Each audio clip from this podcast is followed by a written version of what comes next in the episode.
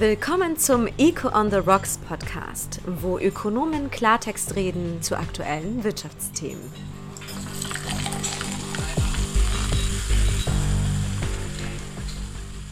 Heute mit Veronika Weißer, Peter Fischer und am Mikrofon Jörg Müller.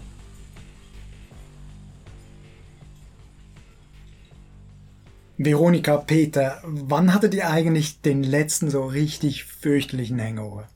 Ja, also bei mir mit zwei kleinen Kindern ist das viel zu lange her, muss ich sagen. Hangover, Hangover. Ich erinnere mich an Weinproben bis morgens um vier.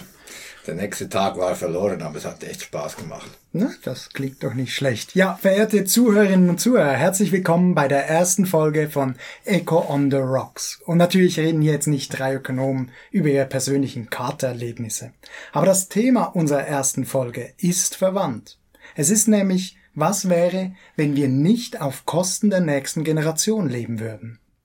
Darüber diskutieren Veronika Weißer, Ökonomin und Vorsorgeexpertin bei der UBS, Peter Fischer, Chefökonom bei der NZZ und ich, Jürg Müller, Senior Fellow bei Avenir Suisse. Momentan in aller Munde ist die Generationengerechtigkeit ja beim Klimawandel. Die Jugend geht dafür seit Monaten auf die Straße. Und Peter, um auf den Kater zurückzukommen, für Greta Thunberg ist die Sache völlig klar. Deine Generation hat gefeiert und meine und die nächsten Generationen müssen jetzt deinen Kater durchleben. Ja, Jörg, also wenn wir hier so sitzen, würde ich sagen, ich möchte dann schon noch etwas weiter feiern. Bin ja nicht mehr 20, aber, ähm, aber so ist es jetzt auch nicht. Ähm, trotzdem, du hast natürlich schon recht. Ähm, wenn wir die Häufung der extremen Wetterereignisse sehen, die wir so beobachten, dann deutet einiges darauf hin, dass ähm, das Klima ein Wandel ist und wir da ein Problem haben, ähm, das wir wohl verursacht haben durch zu viele Emissionen. Und ähm, Ökonomisch gesehen ist es eigentlich einfach äh, eine Frage, dass wir zu wenig bezahlen für das, was wir brauchen. Unser schöner Wein hier ist wohl zu günstig. Das diskutieren wir ja gerade in verschiedener Hinsicht, CO2-Abgabe, Emissionszertifikate, äh, Handel etc. Äh, das zeigt allerdings, dass es eben nicht ganz gratis ist, wenn wir nicht mehr auf Kosten der nächsten Generation leben wollen. Aber ich finde schon, ich möchte eigentlich der nächsten Generation gerne eine Welt übergeben, die so lebenswert ist wie die, die wir angetroffen haben. Ich finde, wenn wir jetzt sagen, wir haben eigentlich die Ambition, eine gewisse Generationengerechtigkeit herzustellen, dann müssten wir eigentlich sagen, ja, unser Lebensstandard ist irgendwo eine Lüge. Also wir erzählen uns einfach eine Lüge und zwar jeden Tag, weil wir uns einen Lebensstandard gönnen, der ähm, weit über dem liegt oder zumindest über dem liegt, was möglich wäre, wenn wir das wirklich ernst nehmen würden mit der Generationengerechtigkeit, Öko aus ökologischer Hinsicht natürlich, aber eben nicht nur aus ökologischer Hinsicht. Da gibt es natürlich ganz viele Dimensionen, wo wir über unseren Lebensstandard hinausleben, wo wir diese Lebenslüge als Gesellschaft eigentlich wirklich äh, sehr lange schon äh, sehr intensiv ausnutzen. Ja, wobei ich sehe das schon etwas liberal positiver, oder? ähm, äh, also natürlich könnte man sich vorstellen, dass man kein Fleisch mehr isst und eigentlich nichts mehr tut und am besten nicht mehr atmet. Aber ich würde, ich glaube schon, wenn die Anreize richtig sind, die Preise stimmen, dann haben wir technologischen Fortschritt, der uns auch ein gutes Leben erlaubt. Äh, ohne dass wir auf Kosten der Natur derart leben. Da bin ich optimistisch. Ja, okay, aber da sind wir also einig, wie wir das umsetzen müssen, diese Internalisierung der externen Effekte. Aber Veronika, du sagst klar, unser Leben wäre viel anders. Wir würden wahrscheinlich weniger konsumieren und anders. Und du, Peter, glaubst, das ist eher im homöopathischen Bereich. Ich glaube, dass du mir ja nur mein Steak nicht gönnst. ich gönne dir dein Steak und deinen Wein, aber dann gönne ich auch äh, deinen Kindern. Ich glaube, hier gibt es vielleicht eine zeitliche Komponente. Und zwar, wenn wir umschalten und noch nicht die Anreize so gesetzt haben mit den Preisen. Das heißt, das, was wirklich äh, entsprechend nicht zukunftsträchtig ist in der Beziehung, dass wir die Generationen belasten, die nach uns kommen. Ähm, wenn wir diese Preise richtig gesetzt haben, dann gibt es eine Übergangsphase. Und in dieser Übergangsphase fehlt uns die Technologie, fehlt uns die Innovation, um jetzt schnell auf so einen ähnlichen Lebensstandard zurückzukommen. Wenn wir aber diese Preise richtig gesetzt haben, dann haben wir gute Chancen, dass nach so einer gewissen Übergangsphase wir in deine Welt zurückkommen, wo wirklich äh, das Steak man sich auch gönnen kann mit, mit gutem Gewissen. Ähm, es gibt ja auch Steaks Bites, die ohne Tierhaltung möglich sind. Also es gibt da ganz viel, aber es ist völlig richtig, dass die Preissetzung natürlich ausschlaggebend ist. Und das ist was, wo die, die Wirtschaft und die liberale Wirtschaft bisher noch nicht so erfolgreich war. Das müssen wir als Ökonomen auch wirklich anerkennen. Also tue ich zumindest. Ja, es gibt natürlich viele Koordinationsprobleme bei der Preissetzung oder was und, demokratische Prozesse etc. Von dort her, ja, ich glaube aber, wenn die, also wir haben ja schon gesehen, der CO2-Preis steigt. IMF hat mal geschätzt, dass etwa 70 Dollar pro Tonne würden mehr oder weniger das Problem lösen. Das ist jetzt nicht so, dass wir dann äh, bei 70 Dollar pro Tonne äh, nicht mehr fliegen, äh, kein Fleisch mehr essen etc. könnten, oder? Und wichtig ist ja auch die Preisfunktion wie du sagst, es braucht ein paar Jahre, damit man sich anpasst. Ähm, ich glaube, wir haben auch ein paar Jahre Zeit.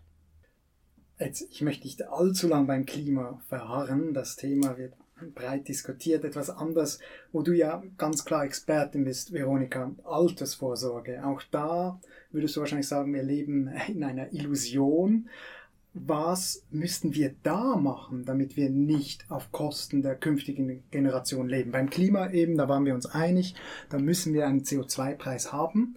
Das ist halt eine negative Externalität, aber bei Altersvorsorge, was müssen wir da machen? Also ich meine, bei der ersten Säule, die AHV, die ist ja im Umlageverfahren finanziert, das heißt, die arbeitstätige, der arbeitstätige Teil der Gesellschaft, der zahlt ein und das wird direkt ausgezahlt an die Rentner.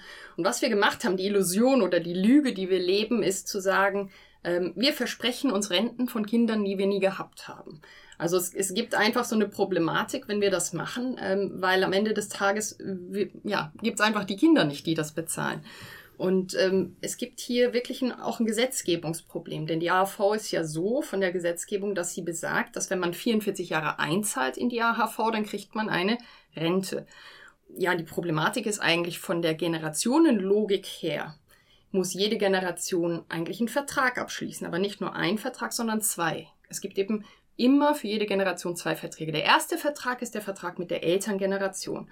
Die Eltern, die erziehen ein, die statten ein mit Infrastruktur aus und dafür zahlt man ihnen die Rente. Das sind diese 44 Jahre, die man jetzt einzahlen muss in die AV. Das ist an die Elterngeneration. Da hat man also seinen ersten Vertrag mit der Elterngeneration eingehalten, weil die einen ja auch dann äh, so erzogen haben, großgezogen haben. Jetzt kommt der zweite Vertrag und das ist mit der Kindergeneration. Jetzt zieht man Kinder auf, stattet die mit Infrastruktur und Ausbildung aus und diese zweite Generation, die nächste Generation, die zahlt dann Renten. Ja, aber wenn jetzt eine Generation relativ systematisch keine Kinder hat, dann hat sie diesen zweiten Vertrag nicht eingehalten. Und dann kann sie eigentlich auch von der Kindergeneration nicht erwarten, dass die Kindergeneration, die fast nicht vorhanden ist oder sehr wenig vorhanden ist, ihre Seite des Vertrags einhält. Also aus einer, sagen wir mal, Generationenlogik könnte hier die junge Generation sagen, ihr habt den Vertrag nicht eurerseits eingehalten, warum sollten wir unsere Seite des Vertrags in der AV einhalten. Wir könnten auch sagen, ja, habt nicht genug Kinder gehabt, wir zahlen euch die Renten nicht, denn pro Kopf ist die Rentenbelastung auf die Kinder natürlich extrem hoch. Wenn ich jetzt das so höre, äh, wir brauchen einfach mehr Kinder. Ja, das ist natürlich Gut, aus der Nachhaltigkeitsperspektive ganz, ganz eine spannende Fragestellung. Die ökologische Nachhaltigkeit würde uns sagen, bloß nicht. Mhm. Wir haben aber berechnet, dass tatsächlich wir etwa fünf Kinder pro Paar bräuchten, um die AHV sauber zu finanzieren. Fünf Kinder pro Paar ab heute. Äh, ich habe zwei, also ich kann es euch sagen, ich werde keine fünf haben. Das heißt, auch jemand mit Kindern, der denkt sich dann schon, äh, kann es das sein? Und ich glaube, da müssen wir wegkommen. Also wir müssen einfach äh, ehrlich und, und irgendwo realistisch sein, dass Generationen und eine Gesellschaft, in der es auch keinen Sinn macht, fünf Kinder zu haben oder auch drei Kinder jetzt im Durchschnitt zu haben, wir müssen einfach andere Finanzierungsformen haben. Wir können nicht als Gesellschaft wenig Kinder haben, aber dann sehr viele Systeme aufbauen auf Umlageverfahren. Äh, wir müssen einfach mit weniger Kindern wechseln eher zu Kapitaldeckungsverfahren, also andere Mittel finden, wie wir unsere Leistungen uns finanzieren möchten. Und das gilt übrigens in der Gesundheitsversorgung genauso. Also wir haben auch in der Gesundheitsversorgung Umlageverfahren, in der Finanzierung des Staats haben wir ein Umlageverfahren, wir haben praktisch überall in den staatlichen Systemen Umlageverfahren und die müssten wir natürlich massivst abbauen, wenn wir so wenig Kinder haben. Aber haben wir wenig Kinder, haben wir auch weniger Kosten. Und das heißt, dass mit diesen weniger Kosten hätten wir auch Geld, das wir zur Seite stellen können.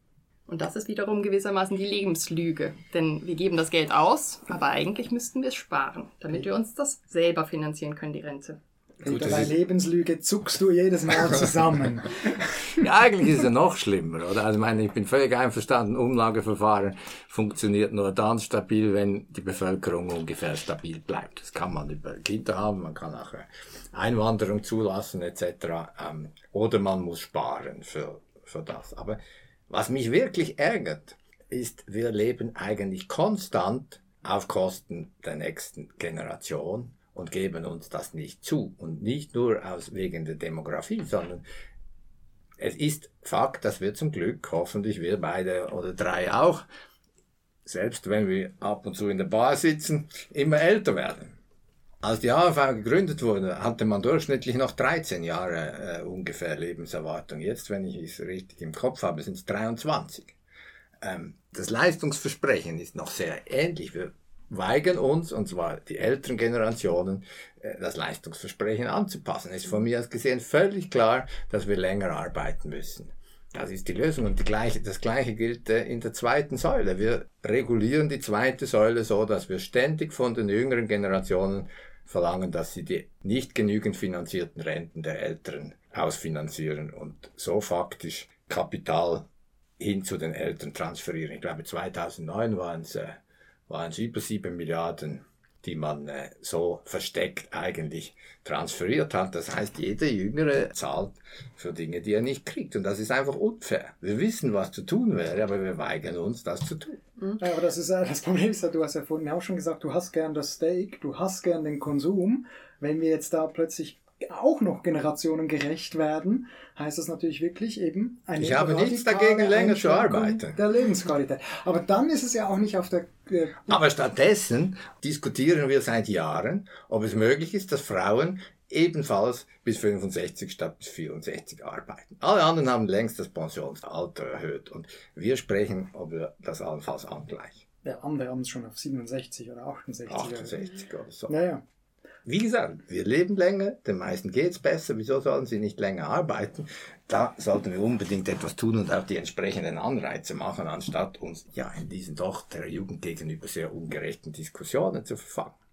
Reicht das denn, Veronika, wenn wir das Rentenalter einfach so erhöhen? Weil, wie gesagt, die Kinder fehlen ja trotzdem. Also es hängt ab, um wie viel wir es erhöhen und wie schnell wir es erhöhen vor allen Dingen. Und ich glaube, da hast du völlig recht, Peter, in der Beziehung, dass, ich meine, 2000 gab es schon in in der Schweiz, aber auch in vielen anderen Ländern die Diskussion, ob das Rentenalter ange äh, angehoben werden sollte. Und in anderen Ländern wurde es auch angehoben. Wir haben 2021 und wir reden immer noch über die Angleichung des Rentenalters. Das heißt, die Jugend sollte sich mehr wehren. Ja, das ist eine ganz spannende Frage. Also die politische Frage ist tatsächlich extrem relevant, weil wir haben natürlich heute schon, wenn wir die, die Wählerschaft anschauen, von den Personen, die wählen gehen, sind über 60 Prozent über 50 Jahre alt. Und das heißt, es gibt hier eine, eine ganz schwierige Situation. Es gibt wenige Junge, schon alleine wegen der Geburtenraten, aber natürlich auch bei den Migranten, die sind tendenziell jung, aber die können nicht abstimmen gehen. Das heißt, es gibt eigentlich noch genug Arbeitskräfte, aber von diesen jungen Arbeitskräften sind dann auch ein bedeutender Teil einfach nicht äh, Teil der Wahlbevölkerung. Ich glaube, ein Problem ist auch einfach, dass viele sich dessen nicht bewusst sind. Ich glaube, wenn sich auch auch ältere oder mittelalterliche wie wir stärker bewusst wären, was hier geschieht, wäre man vielleicht eher bereit zu sagen, hey, das ist eigentlich unfair. Wieso weist man nicht bei der zweiten Säule auf dem Lohn aus, wie viel jetzt da umverteilt wurde? Das ist, das ist sicher nicht ganz, äh, das ist eben das andere Verfahren. Auch da stimmt es ja nicht. Also es ist ja nicht so, dass nur das Umlageverfahren nicht funktioniert, sondern auch das Kapitaldeckungsverfahren hat Umverteilungseffekte, die Bei gewaltig AV, sind. Wenn wir immer mehr aus der allgemeinen Bundeskasse finanzieren, das ist auch genau einfach... so, ja. Ähm, ich denke einfach, um, um mal unseren Zuhörern auch klar zu machen, was das eigentlich bedeutet, äh, diese Umverteilung in der zweiten Säule. Du hast es gesagt, ähm, Jahr für Jahr sind es ungefähr sechs bis acht Milliarden, die da umverteilt werden. Das ist von der Größenordnung, das ist mehr als das jährliche Militärbudget, es ist mehr als die gesamten Agrarsubventionen der Schweiz, es ist mehr als der gesamte interkantonale Finanzausgleich jedes Jahr. Also es ist eine riesige, riesige, riesige Summe, die hier Jahr für Jahr äh, umverteilt wird von einer Gener Generation zur nächsten nächsten.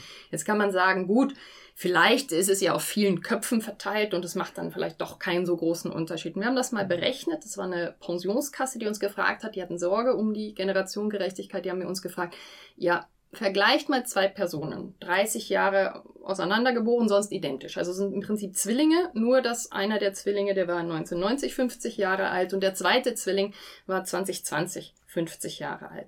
Und wir haben dann einfach mal angeschaut, anhand dieser Pensionskasse, anhand der Bedingungen, die die Leute jeweils gehabt hätten in identischen Berufen äh, in der Firma, äh, was die Konsequenz gewesen wäre, inklusive Produktivitätswachstum und so weiter, was man, was man so alles als Ökonom berücksichtigt mit solchen Rechnungen.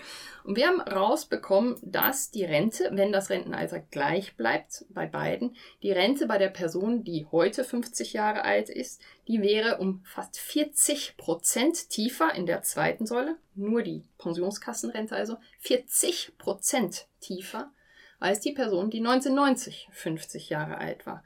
Eine Differenz von 30 Jahren. Ja, jetzt stellen wir uns vor, was passiert mit einer Person, die in 30 Jahren 50 Jahre alt ist. Ähm, meine Kinder sind dann erst in 45 Jahren entsprechend so alt. Das heißt, äh, diese, diese Umlageelemente, die sind gigantisch, aber ich muss natürlich sagen, die 40 Prozent, die haben zwei Komponenten. Die eine Komponente ist diese Umverteilung, der, äh, die Tatsache, dass von der Verzinsung, Pensionskassen haben jetzt in den letzten Jahren vier, viereinhalb Prozent verdient pro Jahr, die Versicherten, die haben einen Prozent bekommen, manchmal eineinhalb Prozent, je nachdem.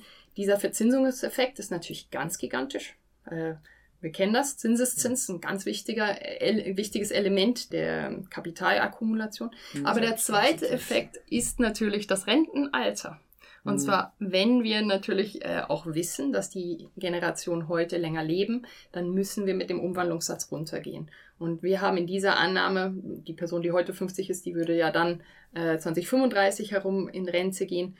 Und wir haben dann schon angenommen, dass, das, äh, dass der Umwandlungssatz ein bisschen zurückkommt, wenigstens, ähm, um wiederum eine Finanzierung der Rente überhaupt zu ermöglichen. Aber dann sieht man mal, also 40 Prozent weniger Rente für eine identische Person, das macht viel aus. Also das ist eine Umverteilung, die, die darf man eigentlich nicht ignorieren. Du beobachtest ja die öffentliche Debatte seit Jahren. Warum kommt das nicht in die Gänge?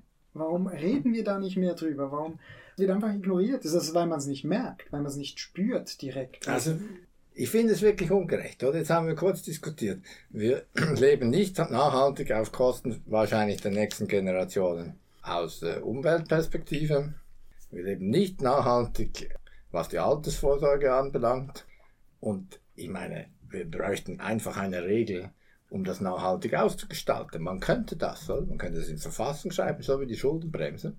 Entweder Arbeitszeit erhöhen und es muss ja übrigens gar nicht unbedingt ein fixes äh, Rentenalter sein. Es kann ja einfach sein, dass wenn du, du kriegst die gleiche Rente, aber musst dafür drei Jahre länger arbeiten künftig. Und sonst, wenn du weiter mit 65 in Pension wirst, wird sie halt weniger.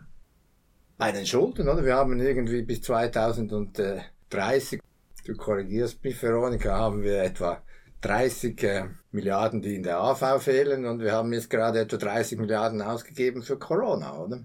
Da ist auch die Frage, zahlen wir das zurück? Also es scheint ein System zu haben, das wir eigentlich auf Kosten der nächsten Generation uns gerne mal schon bedienen. Besonders der Staat über die Umlageverfahren. Ich weiß nicht, natürlich kann man hoffen, ähm, dass wir vielleicht so viel produktiver sind und, äh, und es uns in Zukunft so viel besser geht, dass das ja dann kein Problem ist, weil es ist immer, es wird immer besser. Aber wenn wir zum Anfang zurückkommen und ihr mir nicht mal mein Steak mehr gönnen wollt, dann sehe ich schwarz. Das Steak, das Steak. Aber das ist ein guter Hinweis mit dem Produktivitätswachstum. Du hast es auch schon angesprochen, Veronika, ihr habt das ja schon berücksichtigt. Und ich könnte mir da eine Erklärung vorstellen, es hat da nichts passiert, weil viele wahrscheinlich denken, ja, es wird ja immer besser. Ähm, wir werden älter, die Technologie wird besser. Ähm, und dann ist bei vielen vielleicht die Frage so ein bisschen, leben wir wirklich auf Kosten der nächsten Generation? Lebt nicht die heutige Generation auf Kosten der Alten oder profitiert enorm von der Alten, dieses alte Standing on the Shoulders of Giants Argument. Ich meine, könnte es nicht auch sein, dass wir plötzlich so produktiv werden, ein Argument, das auch in, in der Klimadebatte immer wieder aufkommt, äh, die Technologien werden so viel besser, das ist in der Zukunft gar kein Problem mehr. Ein bekannter Ökonom, Julian Simon, meinte einmal, dass wenn man heute die Generation, die lebende Generation eigentlich darum bittet, auf Ressourcenverbrauch zu verzichten, äh, sei das wie wenn man arme Leute bittet, auf etwas zu verzichten zugunsten von reichen Leuten, weil die künftige Generationen so viel reicher sind, eben wegen Wissen, wegen Technologie. Aber das habt ihr angeschaut und ihr kommt zum Schluss auch mit größerem Produktivitätswachstum keine Chance. Diese Institutionen sind so schlecht aufgestellt, wir kommen da nicht raus. Ja, also absolut. Wenn man das berechnet, dann muss man natürlich so tun, als ob wir auf jeden Fall weiter produktiv bleiben, weil sonst sieht alles noch viel gravierender aus. Aber diese, ich sag mal, eins bis eineinhalb Prozent Produktivitätswachstum, die wir uns ähm, so versprechen oder die, von denen wir erhoffen, dass die vorhanden bleiben, ich glaube, die, die muss man auch aus einer Nachhaltigkeitsperspektive hinterfragen. Weil wenn wir jetzt schauen, okay, wie war das Wirtschaftswachstum, was haben wir an Produktivität gewonnen, dann haben wir das aber nur gewonnen, währenddem wir die Umwelt verschlechtert haben würden wir sagen, gut, wir hätten jetzt einen Fonds kreieren müssen und jedes Mal, wenn wir die Umwelt verschlechtern, müssen wir über diese höhere Preise, von denen wir schon gesprochen haben, das Steak, was dann einfach doppelt so viel kostet, müssen wir was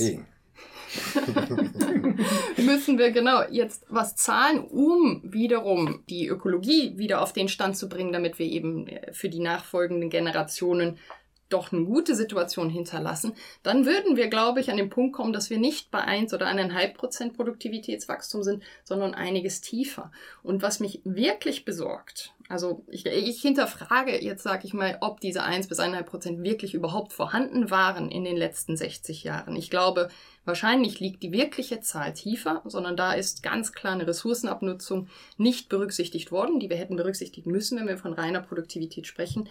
Ich glaube aber, das wirklich Beunruhigende, das ist, wenn wir nach USA schauen, wenn wir in viele, vielen unterschiedlichen Ländern schauen, dann sehen wir heute schon, dass sehr viele Generationen eben nicht mehr besser dastehen als die vorherigen. Ich glaube, the angry white male, dieses Symptom, ähm, in den USA. Das ist sicherlich auch dadurch bedingt, dass die Leute diese Hoffnung immer hatten, mir wird es mindestens so gut oder besser gehen wie meinen Eltern, Großeltern und sie eben aber sehen, es geht nicht mehr so. Und ich sehe noch ein Problem und das sehe ich in meiner Generation ganz klar. Also Smartphones machen uns schneller darin, eine Pizza oder ein Taxi zu bestellen. Aber wenn ich sehe, wie abgelenkt wir sind, hinterfrage ich schon ein bisschen, ob wir wirklich so massivst viel produktiver werden über diese Technologien. Also Technologien können uns auch weniger produktiv machen. Und ich weiß gerade nicht, was die, die Überhand gewinnt in dieser Fragestellung. Also Produktivitätswachstum, das ist ein bisschen so die Hoffnung jedes Ökonomen, auch meine Hoffnung, aber ich glaube, wir versprechen uns da ein bisschen zu viel. Also sehr also kulturpessimistisch. Ich bin, ich bin pessimistischer und, und, und optimistischer. Optimistischer wäre ich, weil äh, gerade wenn wir wirklich davon ausgehen, dass wir unsere Wirtschaft ein bisschen umbauen müssen, glaube ich, äh, wird das äh, sehr viel Produktivitätswachstum in Gang setzen müssen. Denn das heißt ja im Prinzip äh, große auch Investitionen in neue Technologie etc. Wo ich ganz mit dir einig bin, ist, wenn wir sehen, dass wir konstant eigentlich die jüngeren Generationen benachteiligen, wieso soll es dann denen besser gehen? Die Hoffnung, dass es einfach automatisch den Jüngeren dann besser geht, ist eine Hoffnung, aber wir sollten wirklich mehr tun, strukturell und wirtschaftspolitisch, dass die auch sich verwirklichen. Definitiv, aber noch ganz schnell zu dem Produktivitätsfortschritt. Ich sehe das ein bisschen positiver. Ich bin zwar auch ein bisschen Kulturpessimist, wenn es um Social Media geht und Ablenkung und all das, aber wenn wir jetzt mal schauen, ich meine, das Problem, das wir hier diskutieren, hängt ja mit der Überalterung zusammen. Und wir werden älter, weil wir in der Medizin gewaltige Fortschritte machen. Äh, wir sind bei der Technologie irgendwelche Outdoor-Kleidung. Das ist jetzt nur ein kleines Beispiel. Die, die hat riesen Fortschritte gemacht. Die ist leichter geworden. Die ist äh, wind- und wasserabweisender, atmungsaktiver geworden. Wir sehen ja schon ein großen technologischen Fortschritt in den Materialwissenschaften, bei der Digitalisierung, eben der Medizin.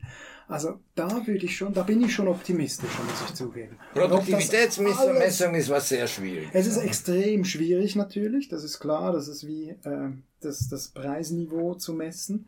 Aber, und, und aber wenn wir schon damit, nicht so sicher sind, oder? Findet ihr nicht auch? Wenn wir schon nicht so sicher sind, wie das rauskommt in Zukunft, dann sollten wir nicht systematisch darauf setzen, dass wir jetzt mal etwas überkonsumieren, was vielleicht dann gar nie kommt. Ich weiß nicht. Ich habe ein bisschen eine Tendenz, da optimistisch zu sein, was den technologischen Fortschritt angeht und deshalb sagen würde, ja, die künftige Generation profitiert auch enorm vom Wissen und Technologie von früheren Generationen. Und da muss man schon sagen, wenn man ehrlich ist, die Geschichte würde mir recht geben. Wenn man ja. zurückschaut, ja, aber wir profitieren ja schon von, also das Wissen akkumuliert sich. Ich finde schon, der, der Blick zurück zeigt uns schon, wir haben da große Fortschritte gemacht. Ich würde da mit zwei Punkten ähm, dem widersprechen ein bisschen. Also nicht vollständig widersprechen. Ich glaube, der, der, die grobe Richtung, da, da würde ich dir zustimmen. Aber wenn wir schauen, wann ist eigentlich der Lebensstandard, wann fing der an zu steigen? Wann fing der Lebensstandard der Menschheit wirklich an zu steigen? Dann war das mit der industriellen Revolution. Äh, und was passierte gleichzeitig und absolut äquivalent äh, im Gleichschritt damit? Das war die Abnutzung der Umwelt. Das heißt wiederum diese Fragestellung, geht es eigentlich können wir produktiver sein? Können wir wirklich den Lebensstandard der Menschheit anheben, ohne im großen Stil die, die Umwelt zu abzunutzen? Da, da würde ich sagen, da müssen wir schon ein Fragezeichen stellen. Und noch ein weiteres Fragezeichen bei dieser Technologie. bei der Technologie wir haben ja jetzt Technologien, die uns so viel länger leben lassen. Ja, das bringt aber der jungen Generation gerade gar nichts. Im Gegenteil, sie müssen jetzt die Renten viel länger bezahlen. Also es gibt Sachen, die helfen dann auch nicht unbedingt nur der jungen Generation und auch nicht unserem Finanzierungssystem. Genau. Und vielleicht der, der letzte Punkt zum Lebensstandard. Also wenn wir jetzt anschauen, Familie 1900, äh, 1920, 1930 irgendwie, vier Kinder im Durchschnitt, insgesamt sechs Personen der Familie. Der Vater hat normal gearbeitet, ein Lohn musste sechs Köpfe ernähren. Jetzt schauen wir uns die Situation heute an oder sagen wir mal die Babyboomer. Vater und Mutter konnten arbeiten oder zumindest eineinhalb, weil man hatte ja auch nur ein Kind oder eineinhalb Kinder. Das heißt eineinhalb Löhne für drei bis dreieinhalb Personen. Also ein Lohn für sechs Personen versus eineinhalb Löhnen für dreieinhalb Personen. Natürlich fühlt man sich da wohlhabender. Aber wiederum, was ist die Lüge? Die Lüge ist, dass wir dann keine Kinder haben, die uns die ganzen Versprechen, die wir uns selber gemacht haben, bezahlen. Und irgendwann hätten wir das ja, müssen wir das ja irgendwie finanziert bekommen. Also eigentlich hätten diese Babyboomer-Eltern, die hätten so tun müssen, als gäbe es noch drei Kinder. Die Kosten für diese drei Kinder, nicht nur die direkten Kosten, sondern auch die Steuerkosten. Man hätte natürlich viel mehr investieren müssen in Schulen und so weiter und so fort. Alle diese Kosten, die man gehabt hätte, die hätte man zur Seite tun müssen, hätte das sparen müssen und dann hätten sie sagen müssen, und jetzt, weil wir nicht genug Kinder hatten, zahlen wir unsere eigene äh, AHV, wir zahlen, oder nicht zu 100 Prozent, aber einen großen Teil der AHV, der Gesundheitskosten, die im Umlageverfahren finanziert sind, der Infrastruktur, die auch, sobald man im Rentenalter ist, wird die querfinanziert sehr stark. Also diese Kosten, die müssen dann eigentlich natürlich irgendwann aus den, den Taschen dieser Personen kommen, die so wenig Kinder haben. Ja, da bin ich schon, aber, aber nur ganz schnell, also mit der Technologie und mit dem Arbeiten. Also jetzt, jetzt rutschen wir ein bisschen in die Historie ab und wir haben nicht mehr allzu viele Zeit, aber wenn man die aggregierten ähm, Hours Worked anschaut über die letzten 200 Jahre, das ist ein klarer Trend runter. Also es ist nicht gerade wie John Maynard Keynes damals gesagt hat, äh, seine Enkel werden noch vier Stunden in der Woche arbeiten, aber es ist ein Trend runter. Und das liegt ja schon an der Technologie und an dem Kapital, an, an eben Technologien, die da diese Produktion sozusagen ergänzen und weniger Arbeit notwendig machen. Und da ist dann schon die Frage, ob vielleicht ist der technologische Fortschritt sogar so, dass wir wirklich auch nicht mehr diese Arbeitskraft brauchen, um eben unser Leben angenehm zu machen oder um die Güter des täglichen Bedarfs zu produzieren. Also ich glaube, glaub, der, der, der Punkt ist natürlich schon irgendwo relevant, ist, dass wir nicht wissen, dass ob diese, dieses Produktivitätswachstum uns vielleicht ganz viel bringt und haben wir Glück, kommt es vielleicht gut. Ähm, aber so darauf zu spekulieren ist ein bisschen schwierig, weil wenn wir das vor 30 Jahren getan hätten, müssten wir sagen, ja, dann wären heute die Probleme ja gelöst. Und irgendwie sind sie nicht gelöst. Wir haben das ja im Prinzip genau gemacht mit der AV. Wir haben so getan, als sagen wir, die Probleme werden sich irgendwie von alleine lösen. Ja, aber haben sie nicht getan, ist nicht passiert.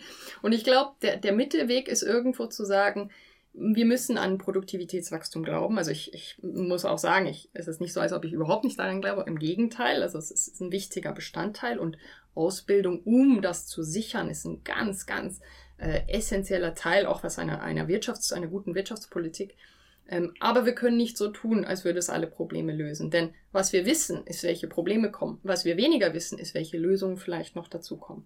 Und ich glaube, da ist es in unserer Verantwortung als Gesellschaft heute, ähm, nicht alles dem Zufall zu überlassen. Denn in der Vergangenheit hat es einfach nicht funktioniert, was man an der ökologischen Situation heute auch sehen kann. Ja, da sind wir uns sicher völlig einig. Also, dass die Institutionen natürlich so ausgestaltet sein müssen, dass sie zu jedem gegebenen Zeitpunkt eben nachhaltig sind, das ist völlig klar. Aber eben beim Ausblick Da bin ich ein bisschen optimistisch. Aber Peter, du rutscht ganz nervös auf deinem Stuhl hin und her. Du hast auch keinen Wein mehr, sehe ich. Das ist ja eine Katastrophe. Also ich, ich hoffe schon, dass es uns künftig äh, weiterhin besser geht. Seit dem Zweiten Weltkrieg haben wir das gesehen, dass es wirklich sehr stark besser gegangen ist. Oder unsere Großeltern hatten, hatten es nicht so gut, wie wir es jetzt äh, haben. Und teilweise baute das natürlich auf einem starken Bevölkerungswachstum auch. Wenn wir einen Zustand, gerade ökologisch gesehen, jetzt kriegen, wo, wo wir bevölkerungsmäßig eher stabil sind, dann, dann ist das, glaube ich, eine gute Sache. Aber wir, mhm. wir sollten, nochmals, ich finde, wir sollten nicht auf, dauernd auf die Kosten der jüngeren Generation leben. Und was heißt das? Jetzt haben wir das diskutiert, oder im Wesentlichen heißt das wohl, wir müssen mehr sparen, so dass das stabil ist, wir müssen länger arbeiten und wir können uns vielleicht das eine oder andere nicht mehr so leisten, wie wir das bisher getan haben, weil wir eben sparen müssen. Die Leute müssen sich dessen bewusst werden und die Jungen müssen sich wehren. Das ist das eine. Und das andere ist schon auch, was ist eine einfache und konkrete Lösung. Und da möchte ich euch zum Schluss fragen, äh, wir kennen es alle aus der Ökonomie, der vielbemühte, wohlmeinende Diktator, der eine Maßnahme vorschlagen kann und dann wird sie umgesetzt und die soll optimalerweise eben das, die Gesamtwohlfahrt steigern. Und jetzt um unsere Frage eben zu beantworten, unsere Eingangsfrage, was wäre, wenn wir nicht auf Kosten der künftigen Generation leben würden, wenn ihr so eine Maßnahme vorschlagen könntet. Was wäre das? Für mich wäre es relativ klar, deshalb war ich da vorher auch völlig einig mit dir. Für mich wäre es eine Art AHV-Schuldenbremse jetzt in der Schweiz, eine Rentenformel, die einmal politisch verhandelt wird über die einzelnen Parameter und dann nachher eben Auszahlungsmodalitäten, Einzahlungsmodalitäten, Beitragsdauer ähm, entlang den demografischen Entwicklungen und wirtschaftlichen Entwicklungen anpasst. Ähm, aber es gibt ja eben noch andere Probleme, wo wir auf Kosten der jüngeren Generation leben. Wo, was würdet ihr machen, wenn ihr Diktator wärt? Ich bin ein bisschen langweiliger technischer Diktator. Vielleicht habt ihr kreativere Lösungen. Ja, aus meiner Sicht äh, die ist die Preissetzung eben ganz ausschlaggebend. Also äh, und das ist aber eine, eine, internationale Herausforderung. Das ist nichts, was wir ausschließlich in der Schweiz erreichen können. Und zwar, wenn wir es schaffen würden, dass die Preise die Umweltbelastung reflektieren und diese Umweltbelastung entsprechend dann auch ähm, angepasst werden kann, also wieder gut gemacht werden kann, dann haben wir ganz große Chancen, dass die Technologien sich so entwickeln, dass wir dann auch den Lebensstandard wieder herbeibringen. Aber solange die Preise nicht richtig passen, ähm, haben wir Probleme. Auch die, die Leute wissen eben nicht, was an ihrem Verhalten ist jetzt eigentlich das, was schädlich ist. Äh, welches Produkt ist jetzt so viel besser oder nicht. Und die Preise setzen ein klares Zeichen. Das wäre, glaube ich, die effektivste Maßnahme. Also eine ganz saubere Preissetzung anhand äh, Dann brauchen Schäden. wir nämlich keinen Diktator. Diktator überhaupt nicht, wir sagen. Und äh, Preise, die das äh, reflektieren, sind viel der bessere Mechanismus. Es ist einfach etwas schwierig, häufig zu wissen, was denn der richtige Preis ist. Ich finde schon, jetzt wenn wir wieder zur, zur Umwelt kommen, die Ansätze, die wir eigentlich haben, CO2-Preis. Das Problem ist, in der Schweiz haben wir eine Erhöhung jetzt gerade abgelehnt und ähm, da würde ein Diktator schon helfen, und, ein wohlmeinender äh, Peter. und äh, Emissionszertifikate, das sind effiziente ökonomische äh, Instrumente, mit denen können wir vieles tun. Wiederum, wie bringen wir es hin, dass erstens ökonomisch vernünftig so etwas umgesetzt wird? Und ich glaube, da haben wir als Ökonomen auch etwas beizutragen, weil sonst wird es echt teuer. Sonst äh, habe ich echte Sorgen um meine Ferienreisen und um äh, unseren nächsten Barbesuch. Und das andere, ja, ist, äh, ist wahrscheinlich schon Awareness. Kostenwahrheit und Awareness und ein bisschen Diktatur. Liebe Zuhörerinnen und Zuhörer, das war sie, die erste Folge unseres neuen Podcasts Echo on the Rocks. Wir hoffen, das Format gefällt Ihnen. Wir freuen uns natürlich über jegliches positives, wenn es unbedingt sein muss, auch negatives Feedback. Wir würden das sehr gerne aufnehmen.